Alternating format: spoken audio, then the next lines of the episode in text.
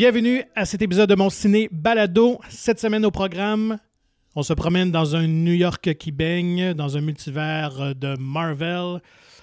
On retourne dans une Amérique des années 30, euh, dans un cirque ambulant. Et on se repose euh, sur les îles de la Madeleine avec Au revoir le bonheur.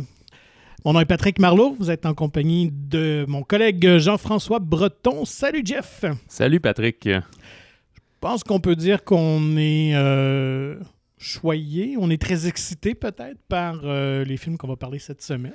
En tout cas, un en très particulier. Effectivement, puis je pense que ça commençait dès la semaine dernière. Il y avait des très bons films, mais là, ils sont peut-être encore plus attendus, euh, si l'on peut parler ainsi. Alors, avant de parler de ces nouveautés qui prennent d'assaut les écrans des cinémas, Faisons un petit tour d'horizon d'actualité, plutôt tranquille, mais quand même une nouvelle euh, qui est sortie euh, tout, tout, récemment, une nouvelle toute fraîche qui concerne Denis Villeneuve, qui enchaîne les projets. ben oui, alors qu'on on vient à peine, il me semble, de confirmer qu'il allait avoir Dune 2, puis donc qu'il allait travailler euh, ben, littéralement son prochain projet, là, qui devrait être en tournage cette année. Ben, déjà, il a annoncé son prochain prochain projet prochain prochain. Fait que c'est encore dans la science-fiction. C'est euh, Rendezvous with Rama, qui est euh, une adaptation d'un livre de Arthur C. Clarke euh, qui était paru en 1973. Et c'est le même auteur qui avait écrit le roman 2001 L'Odyssée de l'espace. Oui, donc un des romanciers de science-fiction les plus, les plus connus et les plus plébiscités dans, dans son domaine. Donc, très curieux de, de ce qu'il va faire avec ça. Rapidement, l'histoire, c'est que ça se passe en 21-31 et c'est des humains qui sont envoyés intercepter un vaisseau extraterrestre. Donc, est-ce que ce vaisseau-là a des intentions méchantes ou paisibles? Donc, ça ressemble quand même un petit côté à The Arrival aussi. On se retrouve dans la prémisse. Euh, donc, est-ce que Denis Villeneuve va se consacrer maintenant sa vie à faire des films de science-fiction? ben, peut-être jusqu'à temps qu'il soit tanné. Tu sais, quoi qu'il avait dit qu'il voulait faire des James Bond, des choses comme ça, là, qui sont... Euh, ben là, j'ai l'impression qu'il doit être comme dans le carré de sable avec des gros jouets. Là, puis là, ben, regarde, il tripe sa vie. Il a les moyens, il a les budgets pour faire ce qu'il veut. Ben, ce qui est intéressant aussi, c'est que Dune, on comparait beaucoup... Euh, ben, pas, l'aventure n'est pas terminée, mais avec les précédentes adaptations, puis qu'il y avait eu des essais et tout, mais pour ce roman-là, je pense pas qu'il y a eu d'autres essais, ou en tout cas ben, rien qui s'est rendu très loin. Non, c'est ça. Je sais que c'est un roman qui, a circulé longtemps, puis qu'on a voulu adapter sans jamais y parvenir, peut-être par faute de, moyens, de technologie à l'époque, puis là, ben, juste avoir une bonne vision qui, cadre avec, avec ce que les producteurs veulent faire, mais... Euh, ça va être intéressant de voir. Ouais, c'est ça. Mais on a le temps de l'oublier. Là. On s'entend que le temps qu'il fasse Dune et tout, c'est comme dans 4-5 ans qu'on va voir ça. Au moins, au moins, tout à fait. Ça, c'est peut-être si je euh, change pas d'idée d'ici ce temps-là pour que notre projet arrive. Euh, ouais. là, ils ont juste confirmé qu'ils allaient travailler là-dessus, mais des fois, ils se rendent compte que finalement, ça le fera pas. Là. Hum, hum, hum. Surtout si euh, le producteur de James Bond vient de frapper à la porte, qui sait pour le prochain? on verra bien. Sinon, ben, pour les amateurs de, de de trophées, de remises, de, de prix, de récompenses cinématographiques. Donc, on a le petit avant-goût euh, devant les Oscars avec les Golden Globes, 79e édition qui aura lieu le 9 janvier. Alors, on a annoncé cette semaine euh, les, euh, les films nommés pas de grande surprise. Hein, non, c'est ça. Ben, c'est surtout qu'en plus, les Golden Globes, si vous êtes moins familier avec eux, c'est quoi? C'est les journalistes Les journalistes de la presse étrangère qui sont à Hollywood. Mais il y a comme une, euh, une ribambelle, si je peux dire, de nominations parce qu'eux, ils divisent tout en drame puis en euh, comédie slash musical. Puis la portion comédie est assez large. Là. Oui, fait on que, vu par le ben, genre, dès que c'est pas un drame ou de la science-fiction, ça va dans la comédie à peu près. Là. Fait que... Euh, ouais, fait que c'est pour ça que tu sais, tout ce qui est des meilleurs films, euh, acteurs, actrices, acteurs de soutien, actrices de soutien, ben, comme tout est doublé, fait que quasiment tous les gros films ont des nominations. Tu sais. Ça donne souvent un avant-goût des Oscars, mais il y a quand même souvent des des catégories qu'ils aiment bien récompenser quand même des vedettes. Là. Il y a un petit côté quand même. Euh, ouais, ben ça avait fait toller il y a quelques mois. Je me demande si on n'avait pas parlé ici. Oui, tout à fait. C'était dans notre, un de nos premiers épisodes, de toute la controverse. Ouais, c'est ça, en septembre peut-être. Là, que ouais, ça allait peut-être être annulé parce que le monde commençait à enlever de la crédibilité au Golden Globe. Ben, le gros problème, c'est. Euh, de la provenance des critiques. Donc, c'est un cirque très hermétique, mais finalement, ils avaient pas de critique afro-américaine, en tout cas, ne représentait pas hmm, une totalité. Euh, en même temps, il y a beaucoup de question de pot de vin, copinage entre studio et l'association. Fait que bref, ça fait plusieurs années que ça traîne. Donc effectivement, pour l'instant, ce n'est pas diffusé sur un grand réseau, ce qui serait la première fois depuis je ne sais pas combien d'années, mais très longtemps. Donc peut-être une euh, diffusion en ligne, mais quand même euh, pour Denis Villeneuve, justement. Ouais. Bravo, quand même son Dune qui reçoit trois nominations. Ouais, pas mal les nominations techniques. Faut dire que c'est justement au Golden Globe, il n'y a pas de comme meilleur montage, meilleur effets spéciaux, puis tout. Costume, décor. C'est ça, il n'y a pas ces catégories-là qui sont probablement des catégories qu'aux Oscars, il va être nommé haut la main. Là. Fait que là, il y a quand même meilleur film dramatique, meilleure réalisation, puis meilleure musique pour Mhm. Hans Zimmer. Euh, dans les autres notables, euh, sept nominations pour Belfast, Ouais. dont trois de acteurs-actrices de soutien. Ouais. Mais il y a aussi, c'est ça, meilleur film dramatique, meilleure réalisation, meilleur scénario.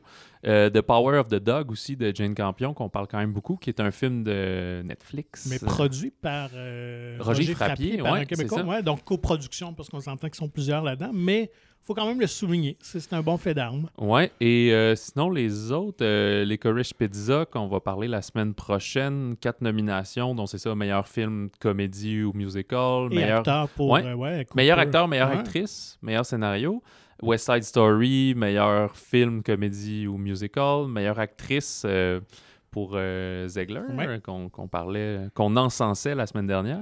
Et actrice de soutien pour euh, Ariana DeBoss. de- Ah, ok. De Ah, Boss, il m'a passé sous les Ouais. yeux, tant mieux. Euh, euh, King Richard, ça m'a surpris parce qu'on Mhm. parle juste euh, de, de Will Smith, mais il y a quand même quatre nominations, dont le meilleur film, meilleur acteur. euh, J'ai pas noté les autres, peut-être scénario, je ne sais pas. Et Cyrano aussi, une nouvelle version avec Peter Dinklage. euh, donc, euh, qu'on pourra voir euh, probablement en janvier Ouais, sur les écrans de comédie 28 musicale. si ça bouge pas, le 28 janvier. ouais. Donc, euh, à suivre. euh, Ah, puis je notais, des fois, c'est. Sais, tous ces films-là, c'est comme un gros melting pot qui, qui- qui- qu'on revoit toutes les, les nominations, un peu comme on dit, mais au niveau des films en langue étrangère, des fois films internationaux, la- l'appellation est différente. Mhm. Euh, des fois, c'est intéressant parce qu'aux Oscars, on n'a pas encore la courte liste. On connaît tous les films qui ont été euh, Soumis, soumis, ouais. par chaque pays, mais on sait, ils- de souvenirs, ils vont faire une longue liste, un genre de 10 films, puis après, ça va être la Ouais. courte liste à 5, cinq films. films. Fait que euh, je les ai pas tous notés, mais il y a entre autres Mère parallèle euh, de Pedro Almodovar qui sort aussi début janvier là, sur nos écrans. Puis lui, il est vraiment pressenti. En fait, même aux Oscars, il devrait avoir plusieurs euh, Mhm. nominations, pas juste étranger, mais peut-être même euh, Actrice, meilleure actrice pour. Penelope Cruz, scénario exactement. Ce qui est maintenant permis depuis quelques années. C'est ce pourquoi Parasite avait euh, Mhm. passé la gratte avec quoi 3-4 Oscars. Là. Donc, pas de film canadien. Euh, c'est, en québécois, c'était euh, Les Oiseaux Ivres qui était. Euh, ouais, la- c'est ça. Puis donc, là, euh, il est pas ouais, là. Ça inaugure pas bien. Il y a aussi, j'avoue que les, les, les, euh, les prédictions euh, sont pas super fortes pour qu'ils se rendent euh, aux Oscars. Là. Il y a vrai, ça en fait pas un mauvais film, c'est juste qu'il y a, disons, des, des films plus euh, notables. Il n'y a pas non plus Titan et euh, d'autres films euh, choquants comme ça. là. J'ai oublié les titres des autres, en fait, je les connaissais pas. Mais euh, souvent, s'ils se distinguent, ben, comme on disait précédemment, là, ils vont se faire euh, acquérir généralement, puis on va les voir sur nos écrans euh, par la suite. Et sin- oui. Ben, j'allais justement faire un enchaîner en disant Oui. qu'il y avait une tralée, si vous me permettez l'expression, une tralée de bandes annonces Ben euh, oui. qui sont sorties dans les derniers jours. Et euh, plusieurs films intrigants. Moi, je dois avouer qu'il y en a là-dedans que, Ouais, qui ben, ont, en fait, on a vraiment capté mon attention. On a noté deux sorties euh, de, de blockbuster, puis deux sorties plus indépendantes. Ouais. Alors, euh, Alors, on commence par goûts. laquelle? Ben, moi, j'irais avec, euh, c'est peut-être plus un secret, mais justement, les animaux fantastiques, les secrets de Dumbledore, cette franchise qu'on sait pas trop où est-ce qu'elle s'en va. Ouais. T'es-tu un Potterhead, toi? Euh, ben, j'aime bien euh, la, la, la série de films. Euh, les livres, je dois avouer, je les ai pas tous lus. Je n'ai lu quelques-uns quand j'étais jeune. Euh, je sais pas si je scorerais si fort dans un quiz, là. parce que justement, je connais plus euh, les films. Fait Ouais. que je me fais souvent dire. Des fois, je trouve des. À force de les réécouter, tu sais, euh, comme tout le monde, on fait notre marathon là, novembre-décembre. Puis, euh, à force de les réécouter, souvent, je me. je trouve comme des failles. Puis je fais, ouais, mais ça fait pas de sens qu'il fait telle affaire. Puis là, ma copine, souvent, elle me dit, ouais, non, mais dans le livre, c'est plus expliqué. Ah ouais, peut-être peut-être le, le lirai-je un jour. Mais Donc, cette franchi- franchise-là, effectivement, qui se déroule avant la série de films, donc avant Harry Potter, ce personnage bon, que tout le monde connaît, euh, qui met en scène Newt Scamander. Euh, C'est euh, Robert. euh, Norbert Dragono ouais, Robert, français. en tout Nor- cas. Norbert, je pense. Ouais. Et on sentait que les deux premiers, c'était quand même des films qui sont divertissants, mais je pense qu'il manquait un certain charme. Je pense qu'il manque C'est le charme de, vraiment de la Ben, série le principale. premier était beaucoup autour des animaux. Ouais. Le deuxième, c'est quand même égaré à essayer de forcer des liens, dont on se souvient du professeur McGonagall qui euh, fait pas de sens dans la, la ligne du temps, là, qui Mhm. devrait pas être né à ce moment-là, puis qui avait mis ça, ça avait. Ben, il y avait de quoi choquer, là, ça fait pas de sens. Là. Surtout que, J.K. Rowling est vraiment associé dans le projet. Fait que Ouais, des oui, fois, des, des bévues comme ça, c'est comme. OK, il y a un Ouais, producteur qui a dit non, ça le prend pour. euh, Ben, J'ai l'impression qu'on sent la panique du côté Warner, vu que le premier film avait. En même temps, ça pouvait pas faire autant que les films d'Harry Potter, là, parce qu'on est carrément ailleurs. Mais euh, ils veulent entretenir cette franchise-là. Et là, on avait annoncé cinq films, même. C'était assez audacieux dès le départ. mhm. Là, je pense que le troisième va peut-être faire. euh, Ouais, on- si ça continue ou pas. C'est ça, on parle bien, plus trop des deux suivants. Non. Euh, fait intéressant, mais ça avait déjà été mentionné. Mads Mikkelsen remplace Johnny Depp, là, Ouais. qui était. euh, Toxic tout Hollywood. Là, Ouais, c'est ça, là, avec tout son, son procès de, de- de mauvais traitement et tout. euh, Ouais. Qui est un bon choix, honnêtement. Ouais. Je pense que je l'aurais même choisi. euh, Dès le départ. dès le Ouais, départ. tout à fait. Absolument. Puis, euh, euh, ce que j'ai aimé aussi, c'est qu'ils ont donné un, un look de vilain à Mads Mikkelsen, mais ils n'ont pas redonné le look de, que Ouais. Johnny Depp avait, là, tout bleaché, avec les yeux quasiment vides, puis des choses comme ça. Ils ont comme créé Un son look moins excentrique, Ouais, un peu. on dirait. Ben, puis en fait, comme le précédent volet tournait beaucoup autour de Grindelwald, étant les crimes de Grindelwald, là, c'est Mhm. les secrets de Dumbledore, fait qu'on sent qu'on va plus autour du personnage de Jude là. Euh, la bande-annonce est très prometteuse, je dois Ouais. dire. Euh, Ben, moi, ce qui m'intéresse peut-être dans l'histoire, c'est qu'on se rapproche de la Deuxième Guerre mondiale. Ça se passe, je pense, dans les années 30. Donc, peut-être, est-ce que s'il y a un quatrième film, on serait vraiment carrément plongé dans la Deuxième Guerre mondiale, ce qui pourrait être super intéressant à aborder. Peut-être le rôle des, des magiciens ou la non-intervention des magiciens. Donc, j'ai hâte de voir. Je suis curieux. Mais, euh, euh, ben, c'est sûr qu'ils ne devraient pas interagir puisqu'ils ne sont pas supposés le faire. effectivement. là. C'est comme les Eternals avec Thanos, finalement. Mais, euh, ouais, puis euh, j'ai- on se souvient, on- je parlais du marathon que plusieurs font de réécouter tous les Harry Potter dans le temps des fêtes. Puis, euh, dans mon souvenir, ils étaient tous sortis en novembre, mais Non. c'est faux. Mhm. Les euh, quatre premiers sont sortis en novembre. Ah, peut-être les cinq premiers, je suis plus sûr. Puis après, ils ont commencé à sortir en juillet parce qu'ils ont vu que ça faisait beaucoup d'argent. Mais euh, le 7 puis 8, là, vu qu'ils étaient comme en. ou 7 partie 1, 7 partie 2, là, ils en ont sorti un en novembre, puis la suite en juillet, comme dans la même six année. Fait que c'était un genre de 6 mois. Fait que Mm. là, les Animaux Fantastiques, quand ils avaient recommencé en 2016, c'est ça, avait été en novembre, après novembre 2018, mais là, c'est avril. Mhm. Fait que euh, c'est ça. J'étais sûr que ça sortait novembre prochain, comme d'habitude, mais là, ils cassent la boucle. euh. Ouais, on dirait qu'ils sont moins, euh, moins sûrs de leur shot, comme on dit, euh, qu'au box-office. Ouais, puis je sais pas non plus euh, ce qu'il y a dans le, le, le moulin de Warner Mhm. pour euh, novembre prochain à ce moment-là. Mais cela dit, ça, ça augure bien euh, la bande-annonce. J'ai même réécouté, suite à un peu la déception ou d'être euh, mi-chaud, mi-froid des, voyons, des crimes de Grindelwald. Là, j'ai réécouté la bande-annonce. Puis c'est vrai qu'elle était comme correcte, mais je sentais qu'il y avait quelque chose en sous roche. Ouais. Fait que celle-ci est beaucoup plus convaincante. Fait que ouais, j'ai des bonnes attentes. euh, Puis à noter que c'est toujours euh, donc J.K. Rowling qui est co-scénariste, aussi Steve Close et le réalisateur c'est David Yates. Et eux, ils ont David Yates a fait tous les films depuis le cinquième. Fait. exact, c'est ça. Donc, euh, écoute, lui aussi a consacré sa vie euh, à l'univers d'Harry Potter. Je c'est ça. Le, ça. le jour où ça sera terminé, je sais pas s'il va arriver à faire d'autres choses ou HBO va faire des séries télé, ouais, de- c'est ça, je sais pas. Puis, ok, passons à un autre film Ben oui. complètement capoté. Oui, Everything, Everywhere, All at Once. Ça, c'est fascinant parce que, alors qu'on va aborder euh, plus tard Spider-Man et. euh, le ben, multivers. Les hein. multivers, exactement. Là, c'est euh, Michel Yao et les multivers, finalement. C'est un film des studios A24. Que, Déjà, là, que- ça oui, promet. ça. Ben oui. Et c'est réalisé par Daniels. Ça, c'est le combo Dan Kwan et Daniel Schnei- euh, Scheinert. Scheinert, ouais. Fait qu'ils s'appellent Daniels ensemble. Et le lien entre les deux, là, parce que les animaux fantastiques, c'est Harry Potter, donc Daniel Radcliffe. Dans Mhm. Everything Everywhere, les Daniels, leur film précédent, c'était Swiss Army Men, qui mettait en vedette Paul Dano, puis euh, Daniel Radcliffe, là, qui faisait un genre de cadavre sur une île déserte. C'est assez flyé comme film.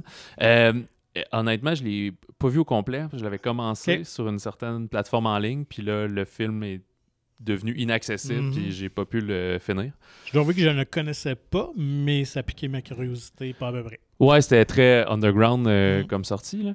Mais euh, bref, pour en revenir à Everything, Everywhere, All at Once, qu'on pourrait traduire par euh, tout, partout, tout en, même, temps. ben, Fait que c'est Michel Yao qui, qui est une, euh, je sais pas, une gentille chinoise qui vit sa vie, puis euh, elle se rend compte qu'elle est connectée avec comme plein de elle-même d'univers différents pour affronter un genre de méchant, mais qui est plus terre à terre que vraiment un, un Marvel. Fait que ça serait comme le côté euh, ouais, indie d'un film de super-héros, si on veut. Là. Puis tu sais, Michel Yao qui vient de Tigre et Dragon et récemment dans Shang-Chi aussi. Ouais. Donc, oui, de la revoir euh, déjà, faire probablement un peu de kung-fu, ça va être le fun. Mais en plus, son adversaire, c'est Jamie Lee Curtis. Oui, exact. Quand même dans un contre-emploi que j'ai juste hâte de voir. euh, vraiment, bravo. Euh, produit par les frères euh, Rousseau aussi, quand même, Anthony Joe Rousseau, qui ont fait les Avengers Ah, et plein de trucs. Donc, ouais, alors. Cette info m'avait échappé. ouais. Donc, curieux à voir, ça sort au printemps. Ouais, hein, 25 Ouais. mars, normalement. Donc, il reste un des films forts original de Puis, 2022. ouais, puis si j'ai bien vu, il y a déjà. les, les droits sont déjà acquis de distribution par un distributeur au Québec. Là. Fait que sûrement qu'il y a une. Là, c'est vraiment A24 qui a, qui a, euh, publié leur bande-annonce, mais on devrait l'avoir euh, sous, sous une bannière ici euh, prochainement. Et euh, ben, Daniel Radcliffe peut nous mener au Ah film oui. suivant. À Daniel Radcliffe. The Lost City, où là, c'est vraiment lui qui joue dedans. Là. On fait plus juste parler de ce qu'il a fait avant. Ouais. Avec un genre de comédie romantique d'aventure, un peu. Oui, ou qui, euh, oui, moi je trouve qu'il y a des relents un peu de, pour les plus vieux comme moi, Romancing Romancing the Stone. Ah un petit peu, parce qu'on suit, dans le fond, une autrice qui, euh, qui a un certain succès, puis finalement, elle est mêlée justement à, à cette, euh, ce multimilliardaire-là qui est joué par Daniel Radcliffe, qui est convaincu que le trésor existe pour le vrai de son roman, de son intrigue. Alors, euh, fiction et réalité se mêlent et euh, se joint à eux euh, un modèle qui, en fait, c'est le, le, le- le- le modèle qui pose pour les couvertures de ces romans harlequins-là, qui est convaincu que- qui, qui Qui peut est un chose, héros, qui est un héros, qui est le ça. personnage. Ouais, Alors qu'il n'est même pas acteur, il est juste modèle de photo. C'est ça. Et qui est joué par. euh, Channing Tatum. et voilà. On retrouve Sandra Bullock aussi donc, dans le rôle de principal de la romancière. Donc, écoute, j'ai vraiment aimé la bande-annonce. Je, je connaissais même pas ce projet-là. Je savais même pas qu'il était en cours. J'avais pas entendu parler. Donc, c'est une belle surprise. J'aime bien le ton aventure, humour un peu farfelu. Ouais. Euh, donc, moi, j'ai, moi, je vais embarquer. J'ai bien hâte de voir ça. Ben, c'est la même date, c'est le 25 mars Ouais. aussi. Fait que, bon, des fois, ça peut bouger un peu, là, mais. euh, euh, moi, je pense que ça va être tout l'un ou tout l'autre. là. Ouais. C'est-à-dire, soit ça va être comme vraiment charmant sans, sans avoir trop de grosses attentes pour un chef-d'œuvre, mettons, mais un film vraiment divertissant, ou euh, tout va être cliché. Mais Daniel Radcliffe en méchant, je suis vraiment content de voir ça. Oui. J'ai hâte de. euh, Il y a une barbe à cette heure, puis. euh, Ouais, ouais, c'est le fun de le voir jouer autre chose. Mais en même temps, c'est ce que j'aime depuis la fin d'Harry Potter. Écoute, il a vraiment pris une tangente incroyable, un peu à l'image des, des comédiens de toilette aussi. C'est vraiment refait une image dans le cinéma indépendant avec des rôles complètement éclatés. ouais. Là, on revient, on le ramène un peu dans le giron d'Hollywood commercial, mais je suis content de le voir jouer ce genre de rôle-là. Puis en plus, il y a un caméo. Ben, en tout cas, il semble avoir un rôle quand même dans le film, mais euh, on ne dit pas qui qu'on voit apparaître dans la bande-annonce. Ouais, c'est ça. C'est bien choisi. J'avais entendu dans le, le moulin à rumeurs.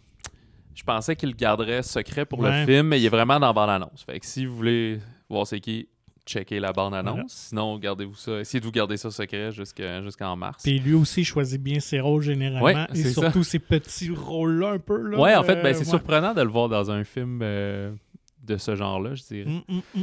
Et, euh, et un un autre autre acteur farfelu. Ouais, c'est ça, compositeur. autre acteur farfelu qui ne choisit pas toujours bien ses rôles.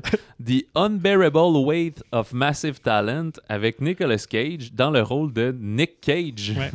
qui, euh, qui, se joue lui-même et finalement, euh, ce qu'on comprend, c'est qu'il y a une espèce d'admirateur qui l'amène, euh, parce que Nick Cage, en fait, il faut dire que l'acteur est fauché, comme dans la vraie vie, il a besoin d'argent, enchaîne les rôles, et euh, un admirateur qui lui, lui promet une somme colossale pour venir à sa fête, et là, je je pense qu'il va lui offrir de tourner dans un film sur la vie de Nick Cage. Quelque chose ouais, ils ont l'air à prendre la drogue aussi puis buzzer. Ça a l'air pas clair. Donc, est-ce que ça va être un Bing John Malkovich ou si ça risque d'être complètement ben, quelque chose de raté? On sait pas. Ouais, au début, quand on a vu la bande-annonce, je me disais, OK, c'est une espèce de film de série B euh, qui va sortir sur je sais pas trop quelle chaîne. Euh, ça va finir là. Mais c'est Lionsgate Film qui produit euh, le film. Fait que je dois le croire pour le sortir en salle. Pedro Pascal aussi, qu'on trouve quand même. Ouais, c'est ça, c'est lui qui fait le fan. Ouais, c'est ça, Ouais, tout à fait. Puis au début, dans, quand il est dans un sauna, il parle avec Neil Patrick Harris, qui n'est pas nommé comme tel, mais j'imagine qu'il joue lui-même, puisque Nicolas Cage joue lui-même. Fait que les deux serviettes à la taille qui parlent de, de leurs finances. fait que ça, ça risque. Ça peut être un projet surprise. Et puis, écoute, Nicolas Cage peut toujours nous surprendre. Ben, c'est comme un choc de notre depuis plusieurs années, les mauvais films qu'il a fait, c'était vraiment des films d'action. Puis mhm. des films un peu plus indépendants comme Pig, qui est un des, peut-être des coups de cœur de l'année, des, films surprises, ben peut-être que lui aussi pourra en être un, de dire, OK, quand tu fais quelque chose de plus humain, c'est plus intéressant que juste du série B, puis des trucs comme ça. Donc, à voir euh, au printemps euh, sur euh, les écrans. Parlons de sortie. Alors, euh, un programme assez intéressant. Commençons par euh, film québécois des fêtes oblige. Depuis plusieurs années, on a notre, film euh, commercial, grand public. Des fois, il y a rapport à Noël, d'autres fois moins, mais cette fois-ci, on parle quand même de la famille avec la nouvelle comédie dramatique de Ken Scott, Au revoir le bonheur. Puis, en fait, euh, pas au revoir, mais bienvenue, Ken Scott. Ça fait quasiment 10 ans qu'il n'a pas tourné au Québec. Depuis Starbuck, qui était son dernier film. Euh, après ça, il s'est exilé aux États-Unis où il a tourné deux films. Il a réalisé un film euh, français, coproduction Inde-France-Canada, en tout cas. Bref. Donc, donc c'est vraiment un retour chez nous avec des comédiens d'ici. C'est ça. Puis entre-temps aussi, euh, quand même, La Grande Séduction a été adaptée dans plein de pays. C'est drôle parce que nous, c'était sorti quoi, 2009 à peu près? Euh, non, mais pas 2003. Ouais, c'est vraiment Ouais, 2003. Puis c'est comme, je pense, en 2000. Attends, je les ai-tu notés? Il y a la version canadienne-anglaise. ouais, c'est ça. Mais c'est ça. Elle a été est sortie en 2013. Fait que c'est quand même 10 ans plus tard en 2014 en France, puis en 2016 en Italie. c'est comme 10-12 ans plus tard que là, le scénario a pogné euh, ailleurs. Fait que, ben, il doit avoir des droits de suite. Fait que mhm. ça va bien pour lui.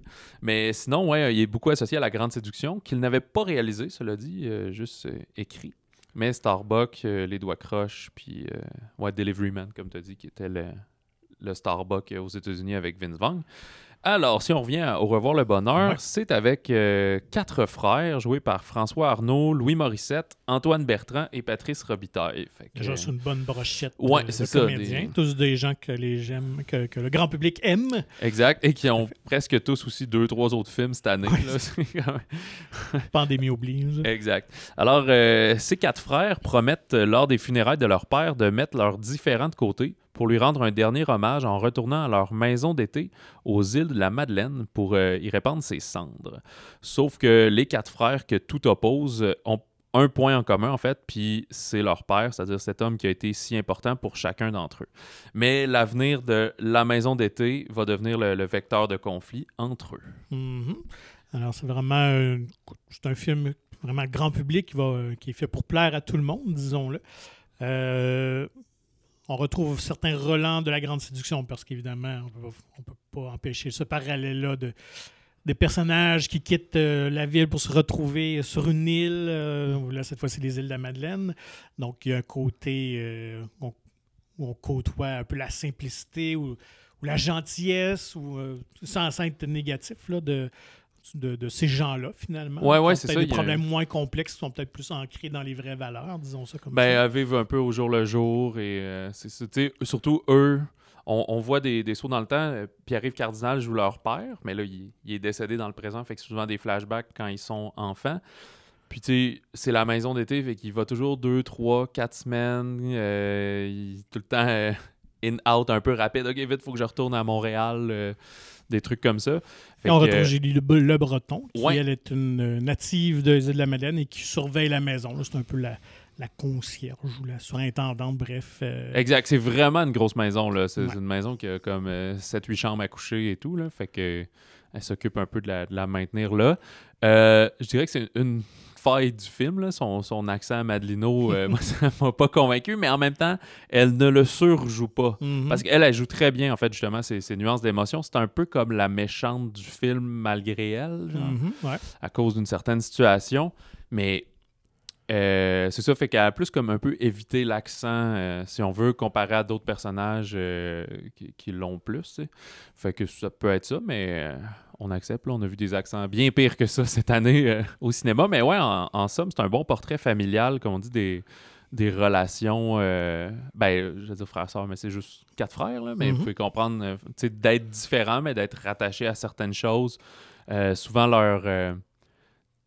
Leurs échanges, leurs interactions, on comprend qu'ils ont un certain poids dedans d'un passé, parce que c'est Ouais. quatre frères qui sont comme dans la quarantaine. là. Fait que c'est pas pas la première fois qu'ils se rencontrent. c'est là, c'est ça. ça. Ils n'ont pas besoin de dire grand-chose. On comprend tout de suite qu'il se passe de quoi. Et moi, j'avais été surpris un peu par ce choix de casting quand même, parce que les comédiens ne se ressemblent pas tant que ça. là. Disons, Euh, non, moi, je pense pas qu'ils pas. passeraient pour des frères, mais on lui pardonne parce que c'est évident qu'ils ont une chimie et qu'ils ont un ça. plaisir de jouer ensemble. là. Pour la plupart, ils se sont déjà croisés sur différents d'autres projets. Donc, euh, je pense que c'est à voir si vous aimez ces, ces comédiens-là, ces visages-là. Là, Vous allez passer un bon moment, même si c'est pas peut-être pas là, un grand film de divertissement québécois. Là. Je reste quand même poli. Je pense aurait, Ouais. On aurait pu injecter un petit peu plus de folie. Connaissant Ken Scott, je trouve qu'il est allé un petit peu trop classique, peut-être un peu trop propre, peut-être euh, ce que j'aimais de Starbucks, justement, déjà dans la proposition qui était déjà un peu plus folle. Mhm. Je pense qu'il. euh, c'est ça. Je pense qu'il va un petit peu trop classique, mais, euh, mais ceci dit, c'est comme un bon bouillet de poulet, euh, l'hiver. Ouais, exactement. Puis, euh, savais-tu qu'à la base, ça devait être une coprode avec la France? Puis Ouais. ça devait pas être aux îles de la Madeleine, ça devait être justement en Europe. Ben oui, puis c'était trop cher. Euh, ben, il y a ça, puis la pandémie aussi. Ouais, ben moi, la pandémie, j'avais lu que c'était. euh, finalement, ils avaient changé pour Cuba, OK. qui devait tourner. euh, tout était réglé, puis finalement, euh, la pandémie est arrivée, le confinement euh, s'est déroulé. Fait qu'ils ont, changé leur fusil d'épaule, ils ne pouvaient plus tourner là. OK. Donc, euh, Mais ça prenait une île assez loin, ben, une île- Ouais. un endroit assez loin pour expliquer que tu y vas juste deux, trois semaines par année. Là. Effectivement. Mais je pense que c'est peut-être plus réaliste. Cuba, peut-être, serait plus passé, mais quand même une île en Europe. Il fallait vraiment que le Ben, père je- ait beaucoup d'argent. On sait que c'est un, homme d'affaires qui, qui a réussi et tout ça, mais on sait pas nécessairement dans quoi ou quel degré. C'est pas trop important non plus, mais je sais pas. Je pense que ça a été un bon choix finalement. Ouais, peut-être. Ben, je sais pas si ça aurait plus, euh, dû être absolument sur une île en Europe. là. Ouais, ça aurait pas être peut-être. juste en campagne. de- Ouais. en Provence. Ouais, c'est Genre. ça. anyway, ben là, finalement, c'est aux îles de la Madeleine et c'est quand Ouais. même très beau dans le film. Qui est pas, justement, pas en hiver. Là. On sent que, ben, sans offense, c'est jamais chaud, chaud Mhm. aux îles. là. Mais, euh, ouais, ça a l'air plus de. Au septembre, un peu, septembriche dans le film. là. Ouais. Non, il y a quelques bons petits gangs euh, qui font rire, qui vont faire sourire. Là. Que voilà. Euh, ouais, ouais, ouais, Mhm. absolument. Dans un tout autre registre. Oui, euh, Jojo. Oui, donc un film euh, noir, Nightmare Alley, donc de nouveau film de Guillermo del Toro. Que je sais pas si on peut dire soit on aime ou on déteste. Je sais qu'il y a ces euh, fans, euh, admirateurs très, très ardents qui, qui adorent tout. Euh, D'autres qui, euh, peut-être, je dois confesser, un peu comme moi, qui, qui apprécient la beauté de ces films, mais qui a de la misère Avec ses thèmes. Non, embarqué émotionnellement. C'est Ok. pas des films qui me touchent émotionnellement. Donc, j'avoue que j'y allais sans trop d'attente cette fois-ci parce que j'avais été déçu avec Shape of Water, honnêtement, mais je l'avais vu après tout le buzz, après que ça avait gagné l'Oscar. Fait que je pense que mes, Tes mes attentes attentes. étaient vraiment trop élevées. là. Euh, mais finalement, euh, c'est un film quand même assez différent pour lui dans la mesure où on touche pas au fantastique. Tu pourrais juste en Nightmare, ça, tu parles? Ouais, The Ouais, Nightmare Alley de ce nouveau film. Ouais, ouais, on va le décrire un peu, puis après, on, on plongera dedans. On est euh, à la fin des années 30. Un vagabond charismatique euh, au passé mystérieux aboutit dans un cirque où il s'attache à un couple formé par une voyante et un mentaliste. Fait qu'avec ses nouvelles habiletés qu'il va développer, eh bien, il se fait un remarquable euh, talent d'arnaqueur qui va lui ouvrir les portes de la haute société new- new-yorkaise. Pardon. Et de là, pour monter son coup le plus ambitieux, euh, il s'associe à une psychiatre, euh, disons, euh, sensible à ses charmes, qui va lui permettre d'en connaître davantage sur sa proie. Alors, quand même, un casting assez solide. Ah on de parle feu, de là. Bradley Cooper dans le rôle principal. On trouve Kate Blanchett, euh, Mara Rooney. Rooney Rooney Mara. Je me trompe tout le temps encore. On a parlé. Puis je- Euh, et quelques habitués. Richard Ouais. euh, Jenkins. Ouais, Richard est- Jenkins est là. Ron Perlman, évidemment. A Willem Dafoe. Willem Dafoe. Et euh, Tony Collette, Tony, que ouais. moi j'adore. Toujours je l'ai découvert dans Little Miss Sunshine comme peut-être plusieurs, puis depuis, je, je trouve que c'est quelqu'un qui est capable de. Elle- Elle a pas comme le, le star, star power, comme on dit, mais elle a tellement de talent qu'elle peut, Ouais. elle pourrait sauver un mauvais film, je pense. Cette actrice-là, est incroyable. Elle a un grand, grand charisme. Donc, je reste un film euh, qui est en deux temps. Euh, la première partie, on suit vraiment. et c'est peut-être celle que j'ai trouvé la plus intéressante pour ma part. C'est la partie où on suit euh, une espèce de cirque euh, ambulant. euh, La première moitié du film. Ouais, première moitié. Donc, on découvre tout ce côté-là. Et l'autre partie, euh, donc, on se retrouve dans, dans Chicago où le personnage de Bradley Cooper, là, finalement, euh, Ben, c'est atteint un New certain York. statut. New York, moi, j'avais vu Chicago, mais en tout cas, c'est peut-être dans le roman, c'est Euh, peut-être Chicago, puis dans le film, c'est New York. Ça, ça se peut, ça se peut très bien. En tout cas, une grosse ville américaine. Ouais, c'est ça. Euh, donc, euh, et ben, comment vous dites, donc, il n'y a pas de, sur, de, de côté surnaturel, parce que, évidemment, c'est la marque de, de Guillermo del Toro. Toujours son, dans- son acolyte qui fait des. euh, J'oublie son nom, là. Qui, Ouais, qui Doc fait- Jones. euh, Ah, c'est ça. ouais, il souvent la il est pas là. Non, c'est vrai, Même ça. pas de caméo. Euh, donc, c'est vraiment basé en fait sur un roman noir, néo-policier de 1946 euh, par euh, William Lindsay Gresham, que je ne connaissais pas. Euh, mais évidemment, euh, Guillermo del Toro va y mettre euh, son, son étampe euh, parce qu'il parle toujours quand même de, de créatures et de monstres. euh, et comme tu mentionnais, on en discutait. Donc, souvent, il aime dépeindre le côté monstrueux des humains et le côté plus humain des monstres. Voilà. Donc, à ce niveau-là, il y a quand même une- un suivi dans ses idées, dans ses univers. Et le, scénario est quand même bien écrit, on doit le dire, même si c'est assez classique, certaines choses se devinent, mais il y a une logique et je trouve que c'est bien amené. Ça a-tu du bon sens? Oui, oui, il y a, a une, il y a une forme de, philosophie un peu dans le récit, si on veut. Euh, moi, au début aussi, comme on disait, c'est un film néo-noir, puisque Mhm. c'est- un vrai film noir, ça se faisait comme entre, quoi, 30, entre 45 puis 60 à peu près. Fait que depuis, on dit toujours néo-noir, le nouveau film noir. Mais c'est pas policier du tout. là. Je pensais qu'on allait que c'était un enquêteur de police qui allait euh, traîner dans le milieu des cirques puis des créatures étranges. Puis c'est comme, non, c'est pas ça, comme on dit. C'est plus un, un charlatan en devenir, Ouais. si on veut. Et ce que j'ai aimé, moi, c'est qu'on on nous expliquait ces trucs, ces façons de fonctionner. Et étant pas fasciné par la magie et tous ces, ces, ces à côté. Donc, ça, j'ai trouvé euh, quand même fascinant. euh. Comme quand euh, il y avait à TQS dans le temps là, le Ouais, magicien qui oui, révélait euh, tous les grands trucs là, avec son masque là, de fer ou je sais pas trop quoi. Là. Ah, mais c'est fascinant ce monde-là. Puis euh, écoute, même ici, c'est euh, Luc Langevin, il l'a fait hein, pour un documentaire euh, découverte, là, où Ok. euh, vraiment expliquer un numéro. C'était fascinant à voir. Donc, déjà à cette époque-là, ben, on sait de toute manière, c'est arrangé, mais c'est de voir quand même à quel point que tout est bien pensé dans leur mécanique pour tromper les gens, finalement. Là? Euh, ouais, ben c'est pas pour rien que vers la fin aussi, il s'associe avec euh, une psychiatre. Là. C'est, un peu la même chose qu'il fait. C'est juste que lui, il s'en sert pas pour faire le bien aux gens, il s'en sert pour tirer profit d'eux autres, Ah, c'est ouais. ça, pour les exploiter, pour avoir l'air d'avoir un, un don euh, mythique. Donc, c'est ça, ce personnage-là, Bradley Cooper, donc, commence vraiment dans la misère, dans la dèche un peu, et finalement va accéder euh, à l'élite de cette société américaine de la côte Est, euh, et finalement euh, gravir et exploiter un peu la, la faiblesse de, la- et la crédul- crédulité de ces gens-là. Donc, fait que je pense que pour les amateurs du genre, c'est, je pense que c'est un film qui, qui, vont, qui va vous satisfaire. Oui, amplement. Puis comme tu as mentionné d'entrée de jeu quand tu parlais de, Shape of Water, tu sais, la photographie, la direction artistique, les costumes, c'est Le son c'est aussi, j'ai super. Là, recréer une espèce de vieux cirque un peu creepy, justement, Mm. là, un peu épeurant, mais ouais, ouais, là-dessus, c'est vraiment très fort, c'est sûr. Ça a été filmé en partie à Toronto, Ben oui, d'ailleurs, ben oui. puis un peu à Buffalo. Puis ça fait partie des tournages qui ont été aussi entrecoupés là, à cause de la pandémie, une pause de six mois revenir. Fait que les acteurs disaient que c'était quand même spécial parce que d'habitude, ils sont pas. Ils ne baignent pas aussi longtemps dans le même film. Là. Mhm. Fait que là, ça a pris. Ça fait quasiment deux ans et demi qu'ils étaient là-dedans, là, en- entre les préparations, les répétitions, début de tournage, prend une pause, Ça retourne. doit être dur mentalement. Ouais, mais même. Del Toro, vu qu'il avait filmé presque la moitié pendant la pandémie, il a comme monté ses affaires.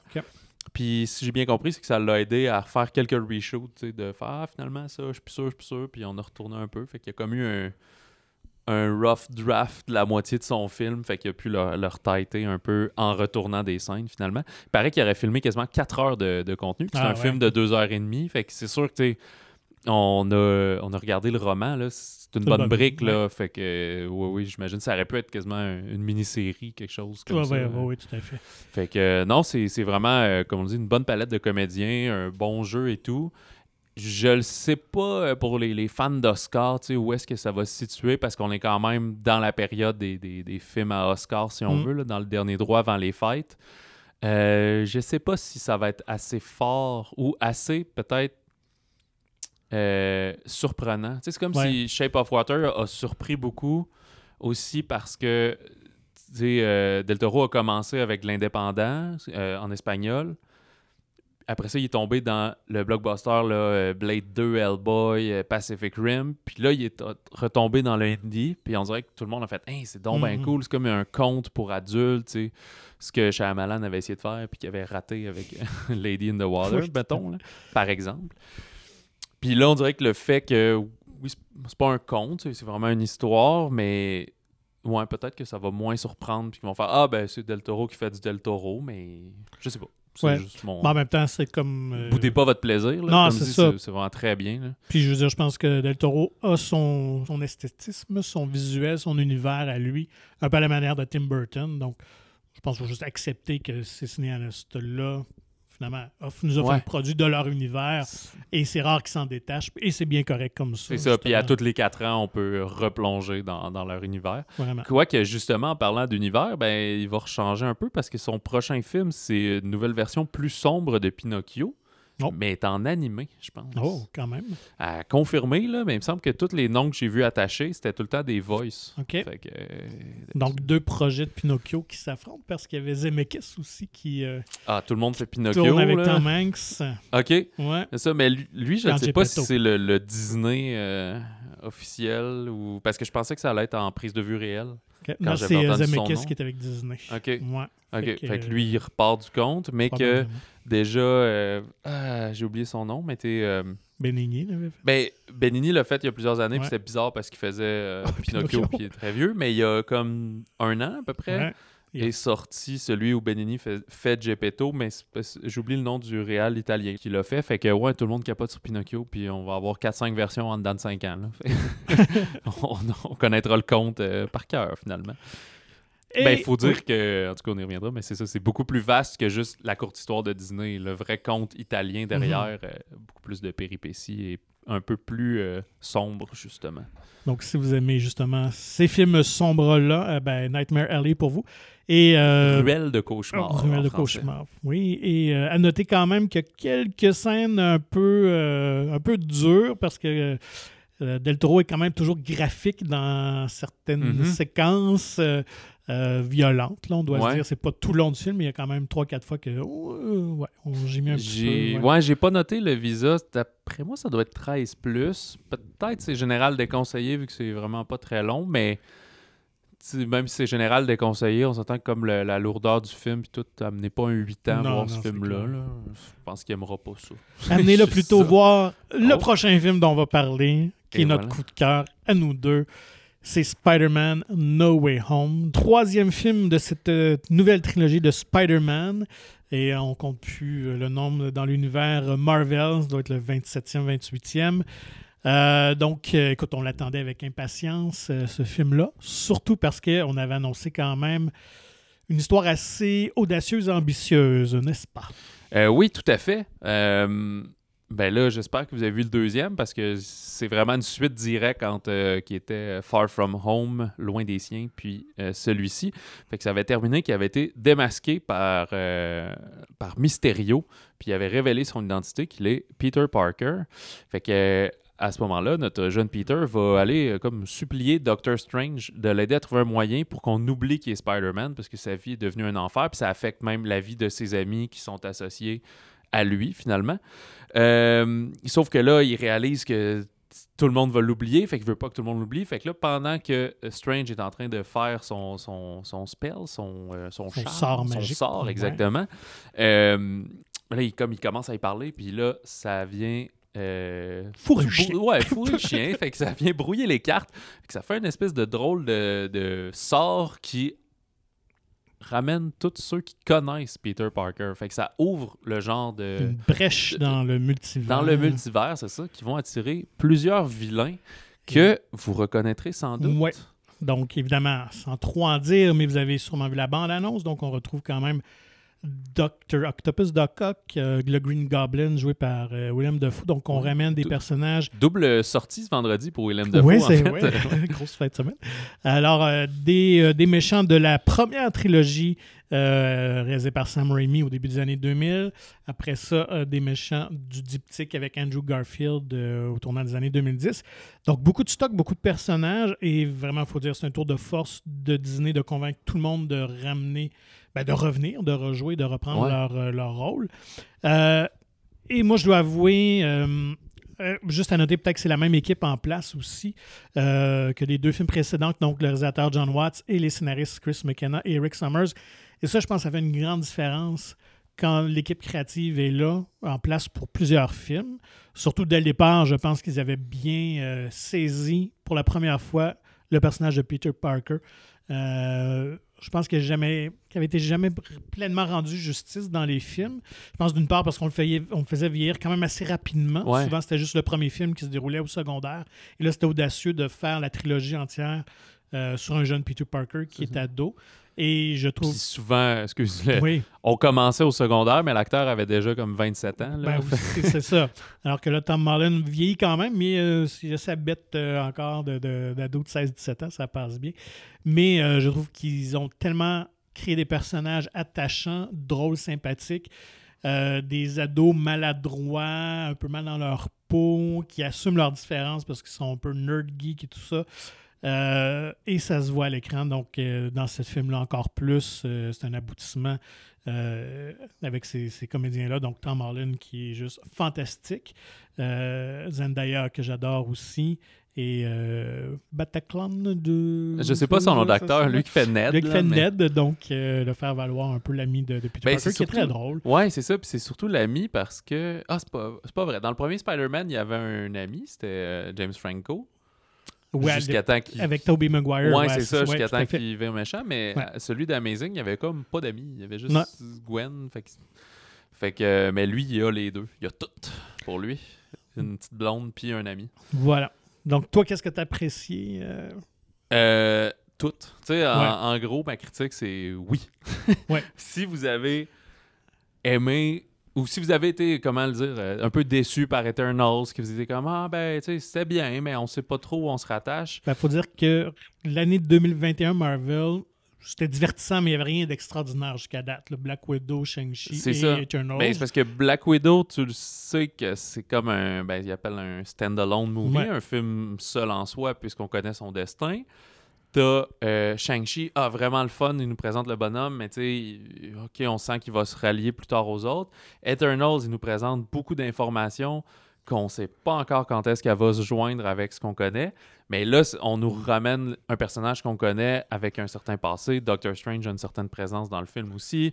Fait que c'était vraiment le fun. Là, c'était comme revoir la, suite, si on veut, de la, de la phase euh, 3, dans le fond. Et dont les enjeux sont encore plus grandioses. C'est une apogée un peu. C'est ça. On connaît le personnage, fait qu'on peut en donner encore plus, alors que les premiers films de Spider-Man, ben, avec Tom Holland, étaient un peu euh, bon enfant. Là, Il y avait comme certains méchants, certes, mais on dirait que c'était il gérait ses petits problèmes, puis ça ouais, allait, c'est un petit film d'ado à la John Hughes un peu. Et c'est ça, ben là, ça commence à, à- le, le- le caca dans le ventilateur pas mal. Là, quand t'ouvres des cracks de, de multiverse, puis que ça devient tangible, tu sais, puis ça, ça ouvre peut-être aussi la porte, parce qu'on sait que le prochain Doctor Strange, c'est avec le multiverse, fait Mhm. que lui-même devrait euh, continuer à baigner là-dedans. là. Fait que... Ouais, c'est ça. En, en somme, tu sais, j'ai vraiment rien de négatif à dire ce film-là. Si vous avez jamais écouté un film de super-héros, ben là, il commence à se faire tard pour entrer dans le game. Là. Comme on dit, Shang-Chi aurait pu être une porte d'entrée parce que c'est une présentation de personnage. Là, tu sais, vous êtes quand même mieux. euh, Peut-être, tu sais, ne pas écouter les, les mettons, cinq premiers Spider-Man là, avec Tobey Maguire et Andrew Garfield. Euh, vous allez comprendre que les méchants sont des méchants. là. Ouais. Il y a peut-être juste certains clins d'œil en- entre eux que vous n'allez pas saisir, mais vous allez comprendre l'ampleur. Surtout qu'il y en a si vous avez- quelques-uns qui sont iconiques quand même, donc on les connaît par la bande dessinée, par les dessins animés, par les figurines quand on était jeune. Fait que ça, c'est pas trop. euh, Exact. Mais tu sais, pour ajouter au plaisir, je pense que c'est des Ben oui. avoir vus, là, euh, assurément. Mais euh, Parce que le plaisir, c'est de revoir les comédiens rejouer, reprendre leur rôle 20 ans Ouais. après, 15 ans après. Donc, c'est. Ça. Puis c'est des rôles fun. majeurs, ils Ben sont oui. comme les, les méchants du film. Ils ont eu un petit peu de de-aging pour euh, Defoe puis euh, Molina, mais rien de, de vulgaire, là. Ça, ça paraît passe très, très, bien. très bien. ouais. Ben, surtout que, tu ben, c'est Sony slash Marvel, ils ont les moyens de leurs ambitions, là.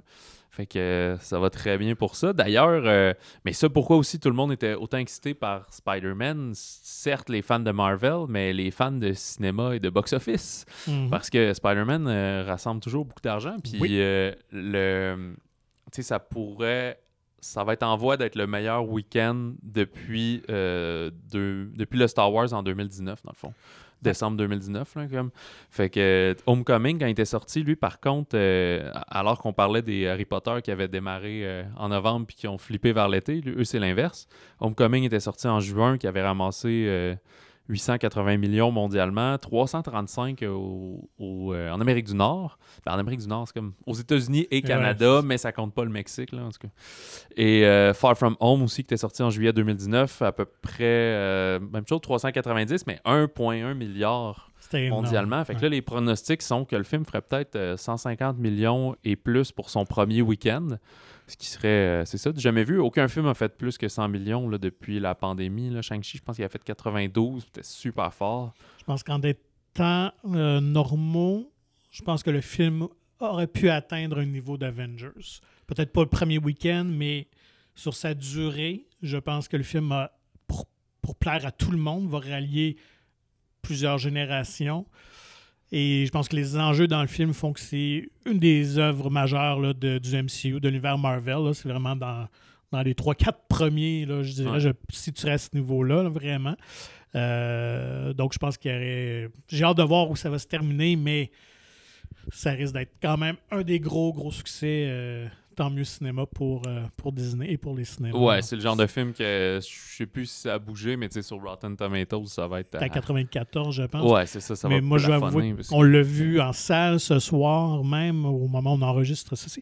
Et c'était la, la salle la plus remplie euh, depuis, euh, depuis le, le virus, depuis le- la pandémie. Ouais. Donc, ça, c'était le fun de vivre un film avec les spectateurs, des entendre réagir. Ouais, ça applaudit, là, ça le monde. applaudissait euh, ouais. plusieurs fois, ça riait.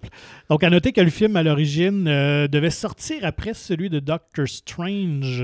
Et euh, finalement, on a fait des petites modifications au scénario parce que euh, lorsque le film de Doctor Strange a été repoussé en termes de production parce qu'on sait que le réalisateur euh, Scott Derrickson qui devait revenir finalement avait quitté un peu le navire, on était un peu euh, en désaccord sur la direction. À prendre avec Disney.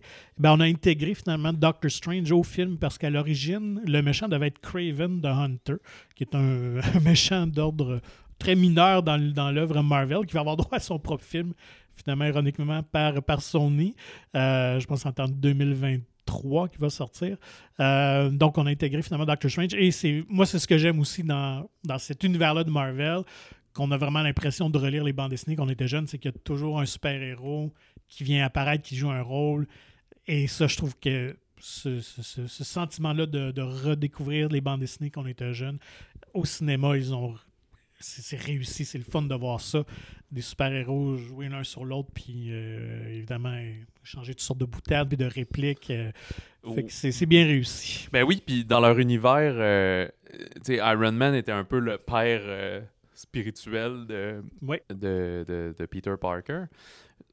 Sauf que là, on se dit, ah, mais est-ce que parce que Doctor Strange y est, euh, ça va le remplacer? Oh non, vraiment pas. Là. Ils sont comme. euh, C'est pas la même comme il dit, dynamique. ben, tu sais, on est comme, c'est comme des amis de travail, là. Genre, on a sauvé le monde ensemble, fait que tu peux me demander un service puis tout, mais on s'entend pas, là, parce qu'il y en a un qui est comme, euh, ben, il est pas si vieux que ça, mais tu sais, une espèce de sagesse, puis je pense qu'il c'est quelqu'un de pas très... euh, Tu sais, quand tu connais quelqu'un qui est bon dans quelque chose, mais qui est pas bon pour l'expliquer, là, ben, ça serait un petit peu euh, Ste- Stephen Strange. Mais, euh, fait que l'autre, il est comme, hey, t'es un ado, là, genre 17 ans, là, tu m'énerves, là. quand même drôle. Ouais, donc euh, regardez bien parce qu'il va y avoir d'autres personnages connus qui vont apparaître.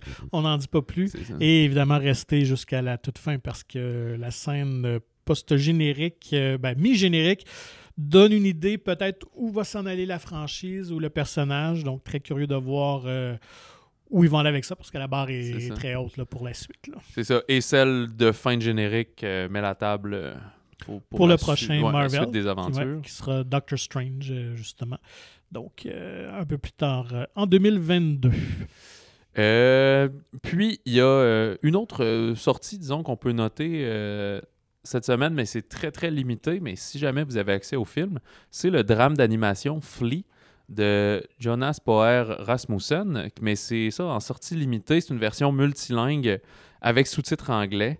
Euh, cela dit, ça a remporté des prix à Annecy, à Sundance. Il a été présenté à Cannes. Euh, il est en nomination au Golden Globe dans les meilleurs films d'animation. Il y a des bonnes chances, ou en tout cas, on pense qu'il pourrait l'être aux Oscars. Mm. Fait que c'est un, un film à prix, si on veut, un film à festival. Fait qu'il y a vraiment une grande qualité là-dedans. C'est euh, au milieu des années 80. Amin qui fuit Kaboul, qui est en pleine guerre civile, et trouve refuge à Copenhague. Alors, des années plus tard, ben, il va, comme il révèle la vérité sur son odyssée. Fait que c'est comme, c'est son parcours et sa fuite, mais vu avec du recul, si on veut. Fait que je pense que ça s'inscrit dans, dans, dans les grands films d'animation, un peu à la peut-être Valse avec Bachir ou des choses Ouais, comme ça? Joseph qu'on a eu euh, tout récemment. Ouais, exact. Donc, euh, et ça, faut en profiter parce que malheureusement, c'est quand même pour un public plus restreint. Donc, c'est sûr que ça ne dure pas un mois à l'écran. Donc, pour les amateurs du genre, ben, sautez sur l'occasion si vous le voyez passer par chez vous. Puis euh, Red Rocket ou Fusée Rouge de Sean Baker, qui avait fait précédemment euh, The Florida Project avec Willem Dafoe, justement. Euh, ça ouvre en sortie limitée, fait que je pense que c'est juste à Montréal. Mais on va vous en reparler la semaine prochaine parce que je pense que c'est le 24 décembre qui ouvre un peu plus largement euh, dans la province. Ça reste quand même un film euh, plus indépendant, des studios à 24, si ma mémoire est bonne. Que- mais euh, fait que, on va parler avec plaisir un peu plus la semaine prochaine. D'ailleurs, nous, on va, va s'installer une tente et on va amener nos sacs de couchage au cinéma pour la semaine prochaine parce que Ouais, c'est une multitude de sorties avant Noël. C'est ça. On conclut ça pour aujourd'hui, mais la semaine prochaine, on vous parle des sorties du 22 décembre. Fait qu'il y en a qui sortent le mercredi. Si, euh, si vous avez le courage d'aller les voir sans notre avis, euh, foncez. Euh, le 24 décembre, il y en a, et certaines le 25. Puis on va même aborder euh, une ou deux sorties du 7 janvier, parce que dans le fond, on est là la semaine prochaine. Après, on revient pour euh, les sorties du 14, là, qui va en avoir plus. On fera relâche pour deux semaines. Eh bien oui, nous aussi, on doit prendre congé C'est ça. fêter avec nos 10 personnes près de, près de nous. Et euh, ouais, c'est ça. D'ailleurs, euh, ouais, petite euh, parenthèse, c'est ça, on a vu les, les- les annonces. Content de voir au moins que les salles de cinéma ferment pas, retournent ouais, à 50 Euh, si vous vous sentez en sécurité, euh, masque, lavez vos mains, puis comme on dit, boudez pas votre plaisir, parce qu'il y a vraiment des Mm. très bons films qui sont au cinéma en ce moment et qui euh, méritent d'être vus sur grand écran.